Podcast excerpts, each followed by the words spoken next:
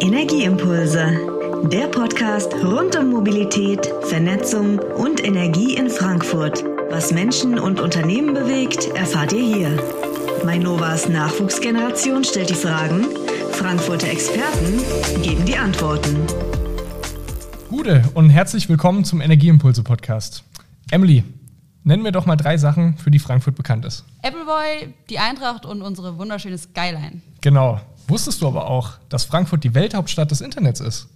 Ähm, welche Rolle Z Rechenzentren dabei einnehmen und wozu sie überhaupt da sind, besprechen wir heute mit Bela Waldhauser, Geschäftsführer der Telehaus Deutschland. Ja, bevor wir uns aber dem Thema widmen, schulden wir euch Zuhörerinnen und Zuhörern noch eine Antwort. Und zwar hatten wir in der letzten Folge den Herrn Michael Rüffer von der VGF ähm, zu Gast und hat uns die Frage gestellt, was denn Sektorenkopplung ist. Und ähm, das ist eine spannende Frage, aber auch eine schwierige Frage, weswegen wir heute einen Profi äh, zur Verstärkung hier haben, den Herrn Matthias Erdmer. Und er ist Ingenieur und Abteilungsleiter bei der Manova und kennt sich da in innovativer Technik sehr gut aus. Und äh, deswegen danke, Matthias, dass du da bist und erzähl uns doch mal, was ist Sektorenkopplung und was macht die Manova in die Richtung?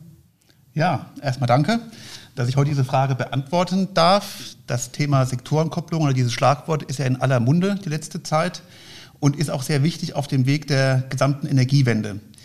Weil wir wissen alle, Strom, die, der, der, erneuerbare Strom äh, ist schon relativ ausgeprägt mit Windanlagen, Photovoltaikanlagen oder auch Biomasse unter anderem. Das heißt, der Sektor Strom ist mit den grünen Produkten schon ganz gut abgedeckt, aber es gibt noch andere Sektoren, die bei der Energiewende ebenfalls zu betrachten sind. Das ist beispielsweise der Verkehr, die Mobilität, Industrie oder auch Wärme. Und mit dem Thema Sektorenkopplung wird versucht, quasi diese anderen Sektoren auch mitzunehmen, denen auch eine Chance zu geben, grüner zu werden. Und dafür ist zum einen eine Transformation der elektrischen Energie notwendig und teilweise auch ein zeitlicher Versatz, weil beispielsweise der Windstrom kommt nur dann, wenn der Wind weht. Die Sonne scheint auch nicht nachts und äh, rund um die Uhr und somit gibt es da zeitliche Fenster, in denen eben wenig erneuerbarer Strom da ist. Und durch die Sektorenkopplung wird eben einmal versucht, die Energie, die elektrische Energie zu wandeln, zum Beispiel mit Power to Heat oder auch Power to Gas Anlagen, was bedeutet, aus Strom bei Power to Heat Wärme zu erzeugen oder bei Power to Gas Gase zu erzeugen. Und was bringt das für Vorteile mit sich? Das ist zum einen, dass man eben beispielsweise Gase, Wasserstoff ist ein wichtiges Gas, auch in dem Mobilitätssektor sehr gut zum Einsatz bringen kann hat gewisse Vorteile zur Elektromobilität. Und das Weitere ist, dass auch die Gase oder eben auch erzeugte Wärme viel besser und aktuell günstiger gespeichert werden kann, als es mit dem Strom der Fall ist. Danke schon mal für die Erklärung der Sektorenkopplung. Das habe ich jetzt auf alle Fälle verstanden. Ich kannte mich da vorher überhaupt nicht aus. Aber sag doch mal, was genau macht die Manova in die Richtung? Ja, die Manova macht unterschiedliche Dinge in die Richtung Sektorenkopplung. Unter anderem nutzen wir das Thema Power to Heat. Wir haben eine große Power-to-Heat-Anlage an unserem Kraftwerkstandort in Niederrad und dort erzeugen wir Wärme direkt aus Strom und speisen diese in das Fernwärmenetz der Manova ein. Und das ist vor allem dann sinnvoll, wenn es quasi erneuerbaren Überschussstrom im Stromnetz gibt, der sonst nicht äh, verwendet wird oder keine Nutzung findet, dann können wir Wärme erzeugen. Das andere Thema ist das Thema Power to Gas. Da haben wir bereits vor einigen Jahren ein Pilotprojekt gehabt, und mit einer Elektrolyseanlage aus Wasser unter Einsatz von Strom Wasserstoff erzeugt. Und aktuell sind wir an einem neuen Projekt auch zu dem Thema Wasserstofferzeugung und Elektrolyse am Standort Müllheizkraftwerk hier in Frankfurt, wo wir überlegen, aus Strom, der aus Müll erzeugt wird, ebenfalls Wasserstoff zu erzeugen und diesen dann auch im öffentlichen Nahverkehr, beispielsweise bei Wasserstoffbussen hier in Frankfurt, zum Einsatz kommen zu lassen. Das sind zwei Beispiele oder drei Beispiele zum Thema Sektorenkopplung der Manova. Ja, danke für die Antwort und äh, Grüße gehen raus an die VGF und äh, wir sind wieder etwas schlauer. Nun kann es mit unserem eigentlichen Thema losgehen. Wir begrüßen Dr. Bela Waldhauser. Hallo. Ja, herzlichen Dank für die Einladung. Ich bin Bela Waldhauser, wie du schon gesagt hast, Marco, Geschäftsführer der Telehaus Deutschland GmbH, seit 20 Jahren in der Rechenzentrumsbranche tätig äh, als Geschäftsführer. Ich war vorher bei zwei anderen Unternehmen und ich liebe diese Branche. Was macht man so als CEO der Telehaus den ganzen Tag so? Also wie muss man sich das vorstellen? Wie ist dein Tag so? Naja gut, als Geschäftsführer muss man natürlich Arbeit delegieren, man hat Kundengespräche, man führt Podcasts zum Beispiel wie mit euch, ähm, macht Werbung für die Firma. Ich bin oft auf Konferenzen und Kongressen. Ähm, und ansonsten habe ich ein tolles Team, was die tägliche Arbeit für mich macht. Wie groß ist dein Team? Wir sind 90 Mitarbeiter, davon ähm, zwölf in Düsseldorf, zwei in München, der Rest in Frankfurt. Denn äh, ich bin nicht nur Geschäftsführer der Telehaus Deutschland, sondern auch der KDDI Deutschland. Die Telehaus und die KDDI Deutschland gehören zum KDDI-Konzern. Und ähm, unsere Schwestergesellschaft KDDI kümmert sich um japanische Kunden in Deutschland. Okay, interessant. Und ähm, um eine Sache vielleicht direkt zum Beginn von unserem Gespräch zu klären, ähm, viele Hörer haben vielleicht gar nicht so richtig die Idee, ähm, wofür man Rechenzentren überhaupt braucht. Könntest du das einfach mal kurz für den Laien erklären? Das ist ganz einfach. Ich habe hier mein Smartphone. Wenn ich dir jetzt mit irgendeinem Messenger-Service eine Nachricht schicke, mhm. obwohl wir 1,50 Meter auseinander sind, geht das durch mindestens drei oder vier Rechenzentren. Dann diese ganzen Apps, die jeder von uns auf dem Smartphone hat und täglich nutzt, all das ist im Rechenzentrum. Das ist jetzt privat, äh, vielleicht noch Streaming, Gaming, all das äh, ist im Rechenzentrum, aber auch beruflich. Die meisten Anwendungen bei uns im Rechenzentrum sind berufliche, berufliche Natur. Das heißt, Firmen wie die Mainova oder jede Firma, die du dir vorstellen kannst, hängt ja heute von der IT ab. All das findet im Rechenzentrum statt. Also wenn ich jetzt sozusagen eine WhatsApp schreibe oder hier bei der Manova am PC bin, geht das einmal durchs Rechenzentrum durch, so kann man sich das vorstellen. Durch mindestens ein Rechenzentrum, sehr oft auch mehrere. Mhm. Und wie sieht denn der Berufsalltag von Rechenzentrenbetreibern aus? Also ähm, wenn ich jetzt bei dir arbeiten würde, ähm, was wären da so meine Tätigkeiten? Äh, das kommt natürlich stark darauf an, in welchem Bereich du tätig bist. Mhm. Ich habe zum Beispiel eine sehr große Mannschaft, die sich um den Betrieb des Rechenzentrums kümmert. Ähm, das sind Techniker, das sind Ingenieure, das sind Elektrotechniker. Ähm, und äh, wir kümmern uns darum, dass die, ganzen, dass die ganze Infrastruktur, Strom, Kühlung, physikalische Sicherheit, die ganzen Zugangskontrollen, die Kameras, die wir überall auf dem Campus haben, dass die alle immer laufen rund um die Uhr, weil in einem Rechenzentrum muss alles rund um die Uhr laufen. Wir haben keine Wartungsfenster. Du kennst bei vielen anderen Dingen sogenannte Wartungsfenster, dass der Service mal für drei, vier Stunden nachts oder am Wochenende ausfällt. Das gibt's bei uns nicht. Wir kümmern uns darum, dass immer Strom da ist und immer Kühlung. Du hast jetzt gerade schon angesprochen gehabt, dass äh, ihr relativ viele Kameras und sowas auf dem Gebiet, also auf dem Standort habt. Manchmal findet man ja Rechenzentrum auf Google Maps oder sowas überhaupt gar nicht oder nur sehr versteckt. Warum äh, sind da so krasse Sicherheitsvorkehrungen oder gibt es da noch irgendwelche Besonderheiten, wenn man da rein will? Oder ich habe schon ein paar verrückte Dinge gehört. Ich kann mir das so aber gar nicht vorstellen. Ähm, also unsere Kunden legen größten Wert auf Sicherheit neben der Redundanz der Infrastruktur, weil ähm, bei uns im Rechenzentrum ist das Herz der Kunden, nämlich deren IT da. Und die wollen nicht, dass das publik ist, dass das Ziel von potenziellen Anschlägen ist und so weiter. Und äh, es darf nur der rein, der auch rein darf. Wir haben also ein Zwiebelschichtprinzip. Wenn ihr jetzt mich besuchen wollt und den Empfang kommt, wenn ihr nicht angemeldet seid, kommt ihr nicht rein. Das würde auch für die Angela Merkel oder unseren Bundespräsidenten Steinmeier gelten. Nicht angemeldet heißt nicht rein. Und das Zwiebelschichtprinzip ist dann so, dass wir ähm, äh, verschiedene Vereinzelungsschleusen haben, wo du ähm, äh, dann mit einer Karte reinkommst, aber immer nur da, wo du auch rein darfst. Aber wir dürften dich jetzt theoretisch besuchen, also na, theoretisch jetzt als normaler Bürger. Ihr könnt mich gerne besuchen, aber wie gesagt, da müsst ihr angemeldet sein, müsst euch mit eurem Ausweis ausweisen und als Besucher dürft ihr nicht alleine auf dem Campus rum. Das heißt immer nur in Begleitung. Und ich bin zum Beispiel als Geschäftsführer, Vermieter und in An- und Abführung Eigentümer des Rechenzentrums, aber die vermieteten Räumlichkeiten unserer Kunden komme ich nicht rein. Wo wir gerade schon bei dem Thema Schutz sind. Ähm, du hast jetzt schon gesagt, reinzukommen ist schwierig, nur mit Anmeldung, nur mit Begleitung auf dem Campus unterwegs sein.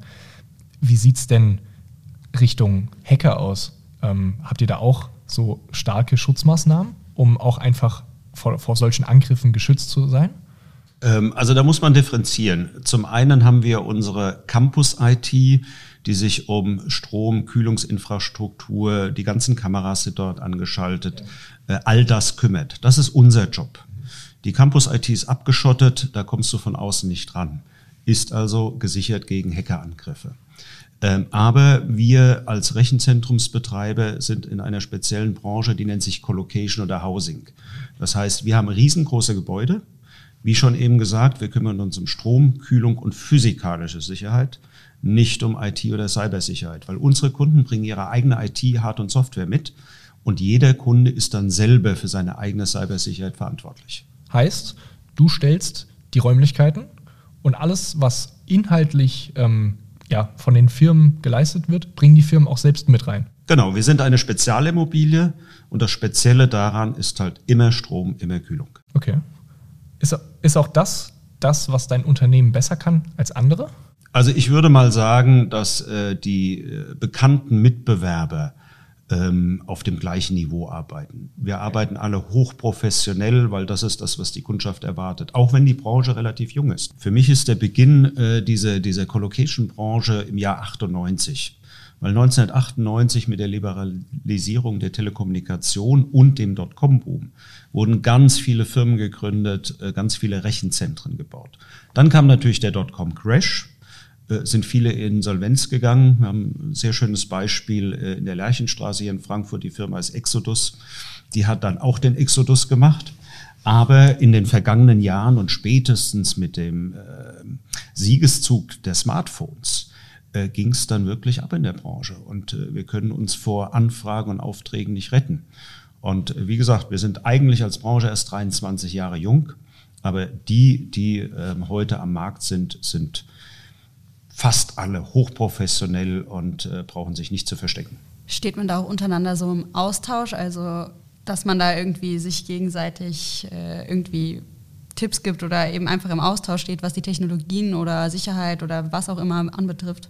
Also im Austausch sind wir definitiv, aber was Technologien und Trends angeht, gibt es natürlich äh, ganz viele Konferenzen und Kongresse, wenn nicht gerade Corona ist. Äh, und da informieren sich meine Fachleute und ich natürlich auch. Ähm, und äh, wir sind äh, schon wesentlich energieeffizienter, als das vor 20, 23 Jahren der Fall war. Und das ist natürlich auch das, was unsere Kunden von uns erwarten. Mhm. Du hast gerade das Thema Corona angesprochen. Wie spürt denn dein Unternehmen oder generell die Branche Auswirkungen von der Corona-Pandemie? Ich, ich stelle mir es jetzt so vor, ähm, weil geht ja alles übers Internet. Ähm, wir haben die Möglichkeit auf Homeoffice etc., dass da ähm, ja eigentlich positive Auswirkungen draus gezogen werden können, oder? Marco, da hast du vollkommen recht. Also äh, seit Corona können wir uns vor Aufträgen nicht retten. Okay. Das war vorher schon so. Wir kamen vorher mit dem Bauen neuer Rechenzentren nicht hinterher. Und mit Corona ist es noch mehr geworden. Wobei man differenzieren muss. Viele Geschäftskunden waren mit Beginn Corona, März 2020, mit sich selber beschäftigt, Homeoffice-Anwendungen aufzusetzen und so weiter. Aber ähm, viele Service-Provider, die diesen Geschäftskunden geholfen haben, äh, können sich vor Aufträgen nicht retten, brauchen mehr Platz bei uns, mehr Strom, mehr Kühlung. Dann natürlich diese ganzen äh, Videokonferenzen müssen ja auch irgendwo im Rechenzentrum gespeichert werden. Dann natürlich der ganze ähm, äh, die, die ganzen privaten äh, Konsequenzen wie Streaming, Gaming. Ja. Ähm, wir haben also eine kleine Zielgruppe, die seit Corona wächst wie Sau, auf gut Deutsch. Äh, und äh, ja, ich kriege jede zwei, drei Wochen den nächsten Auftrag, weil die wachsen, wachsen, wachsen. Mhm. Also hat Corona in dem Sinne eine positive Auswirkung auf dein also, Geschäftsfeld gehabt? Flapsig gesagt sind wir Kriegsgewinnler. Definitiv. Okay, das ist ja auch interessant zu wissen. Dann wissen wir ja jetzt schon mal, was Rechenzentren grob können. Ähm, was mich auch interessiert, ist der Zusammenhang nochmal zum Internet. Ähm, Frankfurt ist ja die Hauptstadt des Internets, so, so betitelt man Frankfurt öfters. Ähm, könntest du mal kurz erklären, warum ausgerechnet Frankfurt? Ähm, das ist ganz einfach, weil ich war Teil dieser Entwicklung. Oh. Ähm, ja, das ist, wenn man so ein äh, Veteran der Branche ist. Ja. Ähm, den DKIX, äh, das ist der deutsche Internetaustauschknoten, den gibt es seit 26 Jahren genau. Mhm. äh, wurde damals gegründet in der alten Postzentrale mit äh, ganz wenigen Servern ähm, und äh, war noch sehr klein. Mhm. Äh, der D-Kix war in Europa Nummer drei hinter dem Links in London, dem Am6 in äh, Amsterdam. Dann hat aber, ich sag mal so 2004, 2005, der D-Kix ähm, eine äh, Expansionsstrategie betrieben Richtung Osteuropa, die sehr erfolgreich war. Dann kamen die ganzen Asiaten und mittlerweile hat äh, der D-Kix äh, die Kollegen in London, Amsterdam weit überholt und ist mit einem Peak-Durchsatz von 10,8 Terabit pro Sekunde der weltgrößte Internetaustauschknoten. Okay. Es gibt keinen, der eine ähnliche Größenordnung hat. Um zu verstehen, was 10,8 Terabit pro Sekunde sind, das sind weit über zwei Millionen HD-Videofilme, die gleichzeitig gestreamt werden. Das ist echt viel. Habe in meinem viel, ja. Fernsehen manchmal ein Problem, einen ordentlich zu schauen. Ja.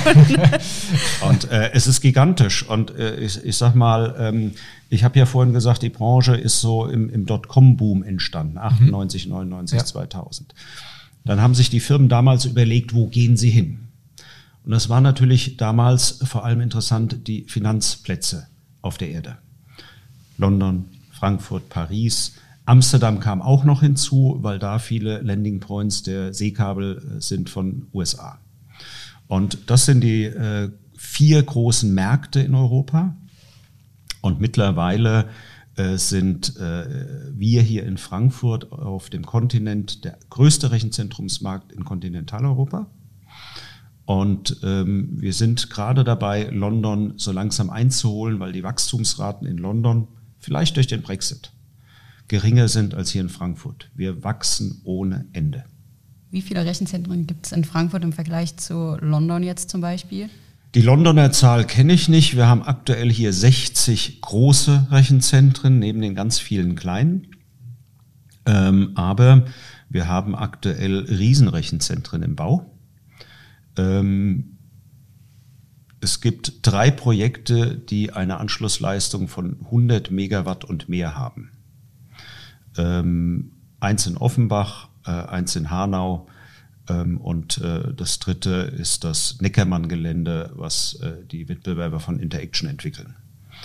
Und äh, um mal klar zu machen, was 100 Megawatt und mehr, und das ist die reine IT-Stromleistung. Dazu kommt natürlich noch ein bisschen Kühlung und sonstiges. Um klar zu machen, was das bedeutet, ich komme aus Dreieich, eine Stadt mit 42, hm, 43.000 Einwohnern. Und wir verbrauchen im Peak in Dreieich alle Privathaushalte, alle Geschäfte, alle Unternehmen ca. 30 Megawatt. Mhm. Das heißt, ein äh, Rechenzentrumscampus mit 100, 150, 180 Megawatt verbraucht das drei- bis sechsfache einer Stadt wie Dreieich. Das muss man sich erstmal vorstellen. Ne? Ja.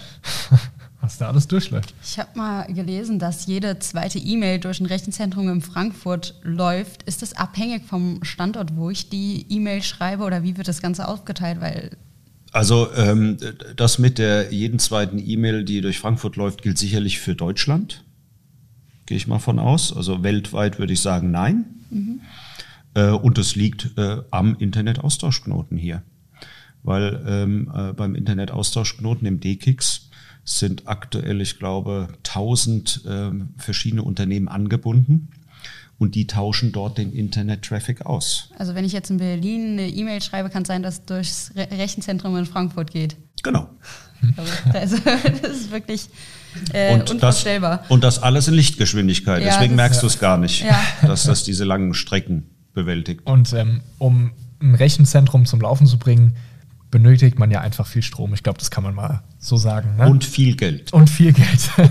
ähm, das ist natürlich gut für die Manova, wenn wir anschließen und beliefern dürfen. Aber ähm, warum ist denn das Thema Strom jetzt auch für dich als Betreiber so ein wichtiges Thema? Also ohne Strom kein Rechenzentrum. Damit geht es schon mal los. Und äh, wir haben ja gerade äh, drüber gesprochen, wie viel Strom wir brauchen.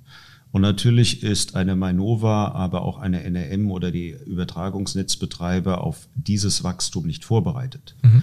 meine, wir in der Digitalisierung denken ganz anderen Zeiteinheiten als ein Energieversorger. Ja.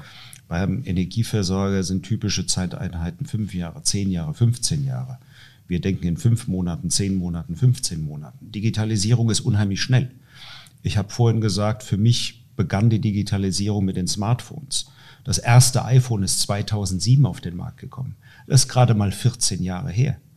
Alles, was danach kam, wie Tablets, wie Smartwatches, wie Uber, Airbnb und ich könnte die Liste jetzt äh, ohne Ende fortführen, existiert erst seit 10, 12 Jahren. Also unser Leben äh, im privaten, im beruflichen hat sich in wenigen Jahren komplett geändert. Und wir stehen immer noch erst am Anfang der Digitalisierung. Da wird noch ganz viel kommen. Mhm. Äh, und deswegen gibt es ja das Projekt, das die Manova mit äh, NRM und anderen 750 Millionen Euro in den nächsten Jahren investiert.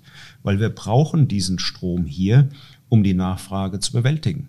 Die Strompreise werden ja äh, hier auch nicht gerade günstiger. Kann es sein, dass sich das Ganze mit diesem Internetknoten in Frankfurt verlagern wird in Zukunft?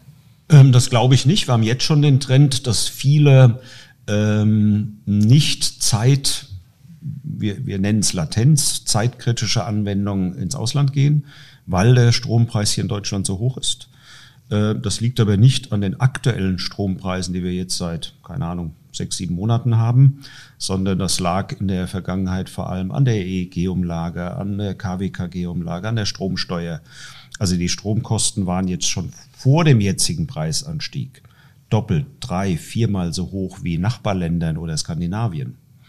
Ähm, deswegen sind Facebook, Google äh, und andere äh, Amazon Web Services, ist übrigens der größte Cloud-Anbieter weltweit, ja. Ähm, sind unter anderem nach Skandinavien oder nach Dublin gegangen. Aber die deutschen Kunden wollen auch die Rechenzentren in Deutschland haben und das beflügelt unser Wachstum. Warum wollen die die Rechenzentren auch in Deutschland haben? Ist es wegen der Datenübertragbarkeit oder auch einfach die Sicherheit, das Rechenzentrum einfach vor Ort zu haben? Also ich, ich erzähle euch jetzt meine Version. Ja. Ob die stimmt oder nicht, weiß ich nicht. Ja. Ich habe mit äh, einem der ganz, ganz großen Cloud-Anbieter schon vor, keine Ahnung, 15 Jahren mindestens die ersten Gespräche gehabt, die äh, geguckt haben, wo in Kontinentaleuropa sie ihre großen Cloud-Zentren aufbauen. Und die haben sich Amsterdam angeschaut, Prag angeschaut, Frankfurt angeschaut, andere Standorte. Und die haben immer zu mir gesagt, Bela, eure Strompreise sind zu hoch, schon damals. Okay. Äh, und das mit dem deutschen Datenschutz ist auch ein Problem für uns. Das wollen wir nicht. Dann kam äh, Eric Snowden der NSA-Skandal ja. und das ausspionierte Kanzlerhandy. Und ich glaube, das hat ein Umdenken äh, bei deutschen Unternehmen und Behörden bewirkt, die dann gesagt haben, ähm, wir wollen, äh, wir gehen gerne in eure Cloud, aber wir möchten, dass die in Deutschland ist. Mhm. Aus Sicherheitsgründen, aus ja. Datenschutzgründen. Ähm, und ähm, dieser Anbieter, von dem ich rede, der einer der ganz großen, wenn nicht der größte ist, mit denen hatte ich zwei Runden im Verlauf von drei Jahren. Und dann kamen sie und dann konnte es nicht schnell genug gehen. Und da, wo der Größte ist, wollen die anderen auch hin. Also wir reden hier auch in Frankfurt von äh, der Datengravität. Da, wo ganz viele Daten sind, wollen alle hin.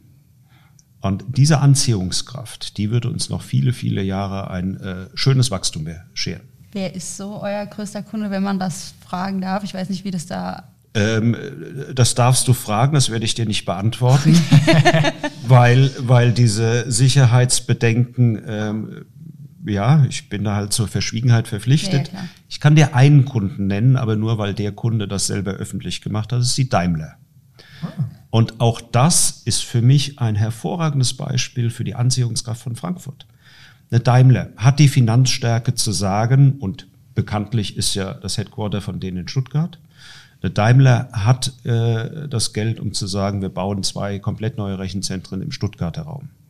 Oder sie hätten einen von uns Rechenzentrumsanbietern gesagt, bitte baut und betreibt das.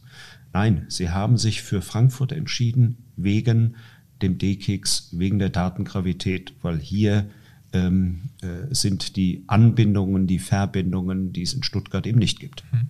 So, Strom muss ja die ganze Zeit da sein in so einem Rechenzentrum. So im Worst-Case-Fall, wenn jetzt der Strom ausfallen würde, wie lange würde so ein Notstromaggregat reichen oder Notstromanlage Notstromaggregate, wenn äh, das wirklich mal der Fall sein sollte? Also die Notstromaggregate sind erst die zweite Stufe. Die erste Stufe ist bei uns die unterbrechungsfreie Stromversorgung, weil äh, ein Server, ein PC, das Netzteil schafft maximal 10 Millisekunden Stromausfall. 10 Millisekunden ist weniger als ein Wimpernschlag. So schnell kann auch der, das beste Notstromaggregat nicht anspringen und Strom liefern. Das heißt, die Intelligenz bei uns in der Stromversorgung ist in der unterbrechungsfreien Stromversorgung. Wir haben dann entweder Batterien oder sogenannte Flywheels, das sind große rotierende Massen, die kinetische Energie speichern, die die Zeit überbrücken da reden wir bei Flywheels von 20 Sekunden, bei Batterien von bis zu 10 Minuten, 15 Minuten. Die überbrücken die Zeit, bis die Notstromaggregate anlaufen, synchronisieren und dann den Strom übernehmen. Also dieser erste Schritt ist viel, viel wichtiger als der zweite, weil sonst würden trotzdem alle Server ausfallen, unkontrolliert äh, und die Firmen hätten ähm, eins, zwei, drei Tage Arbeit, um das wieder richtig zum Laufen zu bringen. Um auf deine Frage zurückzukommen, äh, das hängt vom Dieselvorrat ab. Wir kalkulieren mit mindestens 48, eher 72 Stunden Vorrat, den wir vor Ort haben. Und ähm, wenn wir sehen, dass der Strom länger ausfällt, würden wir natürlich sofort Tanker bestellen, ähm, Tanklastwagen bestellen, die entsprechend nachfüllen. Alles klar. Aber, Aber 48 ähm, Stunden, 72 Stunden, das sind ja eigentlich schon eine ganze Weile. Bis dahin möchte man meinen, dass der Strom wieder da ist. Ich wollte es gerade sagen, Emily, weil wenn wir hier in Frankfurt, um das Beispiel zu nennen, 72 Stunden keinen Strom haben, haben wir ein anderes Problem. Also ich ja. glaube, dann äh, wird das mit dem Rechenzentrum, dann läuft mein Rechenzentrum weiter, aber es kann halt keiner mehr benutzen. Erinnert mich ein bisschen an The Purge oder sowas, da gibt es auch so einen Film. Ja, Endzeitstimmung. Ähm, lass uns doch auch gerne nochmal auf das Thema Nachhaltigkeit eingehen. Spielt Nachhaltigkeit in deinem Unternehmen, also ihr verbraucht viel Strom und ähm, versorgt ja auch unglaublich viele Unternehmen, ähm, aber spielt da Nachhaltigkeit eine Rolle? Absolut. Also ähm, ich habe fünf Kinder und auch denen möchte ich eine lebenswerte Welt hinterlassen. Ja. Und ja, wir verbrauchen verdammt viel Strom, aber ich habe vorhin schon gesagt, wie alt die Branche ist. Ja. Wir hatten zu Beginn der Branche einen sogenannten POE, der war zwei oder höher. Was heißt POE? Power Usage Effectiveness. Mhm. Das heißt, wie viel Strom verbrauchen wir als Betreiber für die Stromversorgung, für die Kühlung, Beleuchtung, Sicherheit und so weiter im Vergleich zu dem, was unsere Kunden für ihre IT brauchen. Ich nehme jetzt mal ein Beispiel. Der Kunde braucht 100 Kilowatt. Dann haben wir früher mindestens nochmal 100 Kilowatt gebraucht und mehr. Mhm höchst ineffizient. Ja. Heute arbeiten wir mit Kalt- und Warmgängen, mit Kalt- und Warmgang-Einhausung, mit höheren Temperaturen als früher. Also wenn du heute in ein Rechenzentrum gehst, brauchst du keine dicke Jacke mehr, da ziehst du die Jacke eher aus, weil es warm ist. Ja. Ähm, heute sind wir beim POE im Schnitt von 1,3. Wieder das Beispiel, 100 Kilowatt IT, wir verbrauchen nur noch 30 Kilowatt für Kühlung, Klimatisierung und so weiter.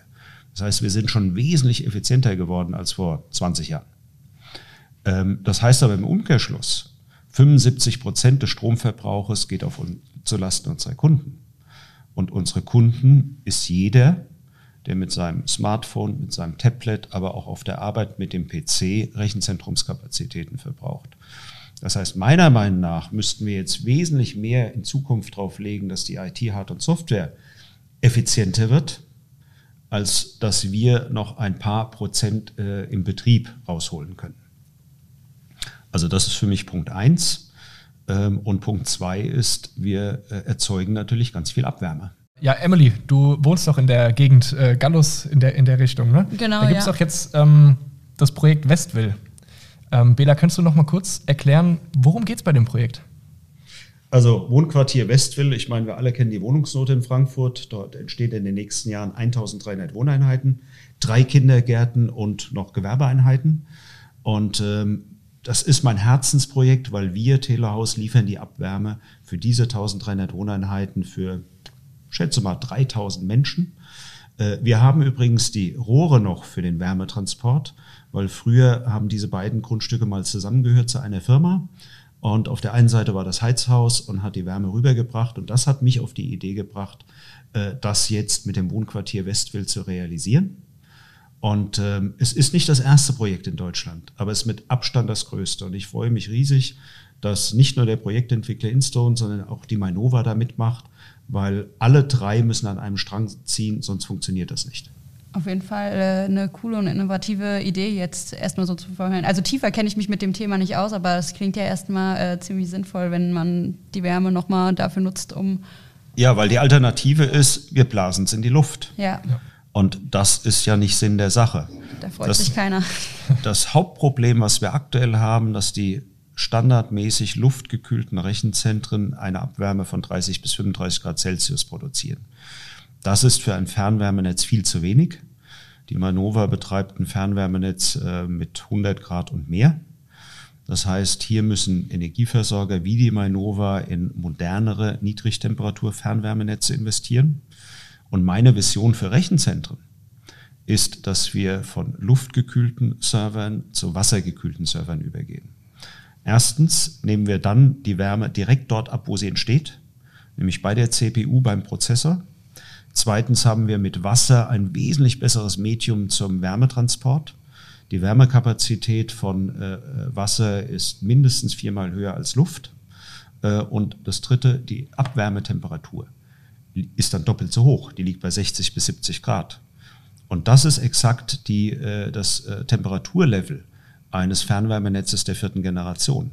Das heißt, dann könnten wir als Rechenzentrumsbetreiber die Abwärme direkt in die Fernwärmenetze der Energieversorger speisen von der Regierung Deutschland, weil generell von Deutschland aus kommt ja so ein bisschen auch äh, der Druck oder das ist man sehr hinterher in dem Thema Nachhaltigkeit. Ist das international auch so, dass da innovativ oder ja, zukunftsgerichtet einfach gedacht wird, dass man da immer mehr nachhaltig wird, auch gerade bei Rechenzentren, die eben, wie du gerade sagtest, so viel ausstoßen an Abwärme?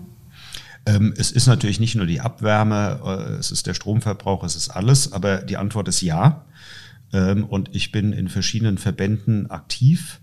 Äh, und auf europäischer Ebene haben wir dieses Jahr den Green Deal gesprochen, den Climate Neutral Data Center Pact, dass wir uns als Betreiber in der EU verpflichten, bis 2030 klimaneutral zu sein. Da brauchen wir hier in Deutschland natürlich noch einen höheren Anteil an Strom aus erneuerbaren äh, Quellen. Ähm, aber es gibt ja auch das Programm der Bundesregierung Fit äh, 55, Fit 55. Ähm, und wir als digitale Infrastruktur, ich will jetzt nicht nur die Rechenzentren nehmen, sondern die Glasfaseranbieter, die Internetaustauschknoten. Wir sind Teil dieses äh, Konzeptes, weil nur mit Digitalisierung können wir wesentlich mehr äh, an CO2-Ausstoß einsparen. Das heißt, wir sind nicht Teil des Problems, wir sind Teil der Lösung. Und das sehen wir gerade in Pandemiezeiten. Ähm, also diese ganzen virtuellen Konferenzen sparen laut einer Studie der Uni Freiburg 99,5 Prozent CO2-Ausstoß im Vergleich zu einer Präsenzkonferenz ein. Homeoffice, äh, ich weiß jetzt nicht mehr die genaue Zahl, aber es sind Millionen Tonnen CO2. Wenn nur ähm, 40 äh, Prozent der Arbeitnehmer in Deutschland an zwei Tagen äh, die Woche von zu Hause arbeiten, spart das Millionen Tonnen an CO2-Ausstoß. Also dieser ganze Individualverkehr wird dadurch weniger. Und das haben wir ja äh, in den Lockdowns gesehen. Also ist Digitalisierung und die Möglichkeit mit Homeoffice, mit virtuellen Konferenzen, aber auch mit Smart City, Smart Factory, Smart Home sind Teil der Lösung. Ja, ich glaube, das ist auch gar nicht mehr wegzudenken mit der Digitalisierung, dass man jetzt von zu Hause arbeitet. Also bei uns war es so, dass es vorher relativ streng geregelt war und jetzt ist eigentlich fast alles im Homeoffice möglich gewesen. Und ich glaube, das ist äh, jetzt, nachdem man dazu gedrängt war, gar nicht mehr wegzudenken. Ähm, definitiv. Auch wir, Telehaus, ähm, werden nach Corona ähm, eine entsprechende Regelung haben für alle Mitarbeiter. Ähm, und das spart natürlich an jedem Tag, wo eine Mitarbeiterin, ein Mitarbeiter nicht ins Büro fährt, CO2. Ja, Bela, ich würde mal sagen, wir sagen danke für dieses wirklich sehr interessante, aufschlussreiche Gespräch mit dir. Ähm, ich glaube, das Thema Rechenzentren ist jetzt einigen Leuten da draußen mehr ein Begriff und uns auf jeden Fall auch, oder? Auf alle Fälle. äh, Gerade auch der schöne Bezug zu unserer Stadt Frankfurt. Ähm, bevor wir dich jetzt aber verabschieden, haben wir noch unsere letzte Rubrik und zwar die Impulszeit, in der wir dir ein paar schnelle, kurze Fragen stellen und äh, du ja, die schnell und kurz beantwortest. Gerne. Emily, ich äh, gebe mal an dich über. Alles klar, bist bereit? Ja. Okay, wie lädst du deinen persönlichen Energieakku auf? Ähm, mit meinen Kindern, mit Freunden, mit meinem Hund, wenn ich äh, im Feld spazieren gehe und abends bei einem Gläschen Rotwein vor dem Kamin im Winter. E-Mail oder WhatsApp? Beides. Wann stehst du unter Strom? Selten. Ich habe äh, glücklicherweise genug Erfahrung, um das, die meisten Stresssituationen bewältigen zu können. Was ist deine erste Erinnerung an das Internet? Äh, tatsächlich äh, Basis ARPANET, grüner Bildschirm in der Uni im Keller, E-Mails mit äh, den USA in den 80ern. Frankfurt oder New York? Frankfurt. Bela B. oder Bela Reti? Bela Waldhauser. Wie entspannst du? Ähm, ja, das habe ich vorhin schon gesagt. Ähm, Gläschen Rotwein vom Kamin abends mit Freunden, mit meinen Kindern, mit meinem Hund. Laptop oder Tablet? Tablet. Was kostet eine Kilowattstunde Strom? Äh, für uns aktuell 18 Cent Vollkosten und viel zu teuer. Ich gebe es mal weiter, okay. Äh, Online-News oder gedruckte Zeitung? Online-News. Wie gestaltest du deine persönliche Energiewende? Mein, nächstes, mein nächster Firmenwagen ist ein E-Auto. Rein E, nicht Hybrid. Okay, dann äh, erübrigt sich die nächste Frage nach geteiltem Dieselauto oder eigenem Elektroauto. E-Auto. Sehr gut. So, jetzt drehen wir das Spiel zu guter Letzt nochmal um. Wir haben dir jetzt ein paar Fragen gestellt. Jetzt kannst du uns aber eine Frage stellen. Ähm, rund um das Thema Energie. Die Frage beantworten wir dann in der nächsten Folge. Also ich habe zwei Fragen. Äh, mein Berufsleben ist ja in ein paar Jahren zu Ende. Das heißt, die Zukunft liegt bei euch. Erstens, was tut ihr dafür, dass wir zukünftig auch zuverlässigen Strom haben, so wie heute? Und zweitens, äh, was tut ihr dafür, dass diese ganze Stromproduktion, ähm, aber auch ähm, alles andere nachhaltig ist und wir auch in Zukunft noch eine lebenswerte Welt haben? Super. Die Frage ist sehr spannend, beziehungsweise die zwei Fragen sind sehr spannend. Ähm, die Antwort dazu kannst du dir auch gerne in der nächsten Folge dann anhören. Und ja, Das war's auch schon mit unserer heutigen Podcast-Folge. Danke fürs Zuhören und danke, dass ihr bis jetzt dran geblieben seid. Wenn ihr euch weiter informieren wollt über das Thema, findet ihr weitere Infos unter mainova.de slash podcast. Und damit ihr keine weiteren Folgen mehr verpasst, abonniert doch gerne unseren Podcast oder auch auf den Social Media Kanälen. So, äh, wir wünschen euch noch einen energiereichen Tag und Marco, wir machen jetzt Feierabend. Feierabend. Ciao. Energieimpulse. Der Podcast rund um Mobilität, Vernetzung und Energie in Frankfurt. Was Menschen und Unternehmen bewegt, erfahrt ihr hier. Mainovas Nachwuchsgeneration stellt die Fragen, Frankfurter Experten geben die Antworten.